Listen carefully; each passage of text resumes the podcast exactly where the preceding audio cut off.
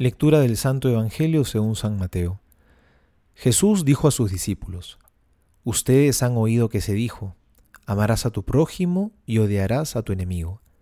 Pero yo les digo, amen a sus enemigos, rueguen por sus perseguidores, y así serán hijos del Padre que está en el cielo, porque Él hace salir el sol sobre malos y buenos, y hace caer la lluvia sobre justos e injustos. Si ustedes aman solamente a quienes los aman, ¿qué recompensa merecen? ¿No hacen lo mismo los publicanos?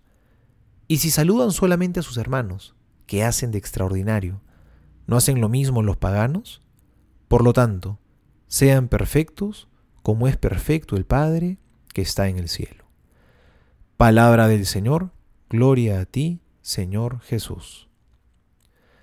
Todos los que hemos recibido el sacramento del bautismo, Sabemos que el sacramento y la fe que recibimos de nuestros padres es solamente el comienzo de nuestra vida cristiana, porque no basta que llevemos el cartel de católicos o de hijos de Dios. Hay acciones concretas que nos identifican como tales.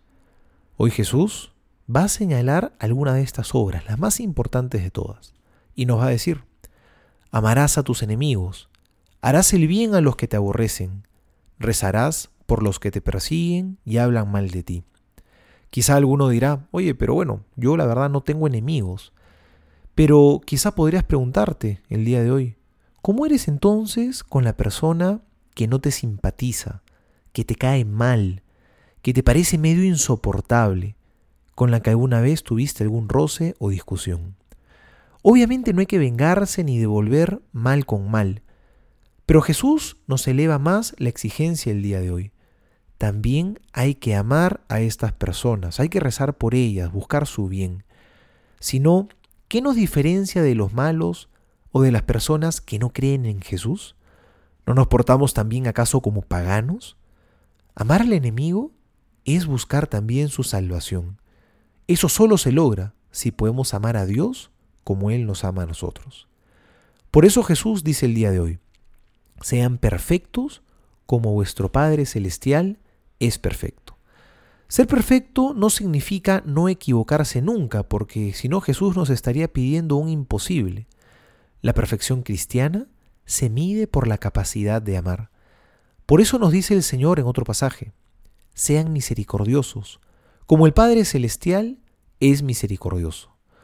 No basta con decir yo no tengo enemigos y luego permanecer indiferente con las personas que Dios pone en nuestro camino. No basta con no hacerle el mal a otros. Más bien hay que hacer mucho bien, incluso a aquella persona que pareciera que no se lo merece. Y si en algo tenemos que salir, sobresalir los cristianos, debe ser en nuestra caridad con el prójimo. Ese es nuestro verdadero documento de identidad. Soy el Padre Juan José Paniagua y les doy a todos mi bendición en el nombre del Padre y del Hijo y del Espíritu Santo. Amén.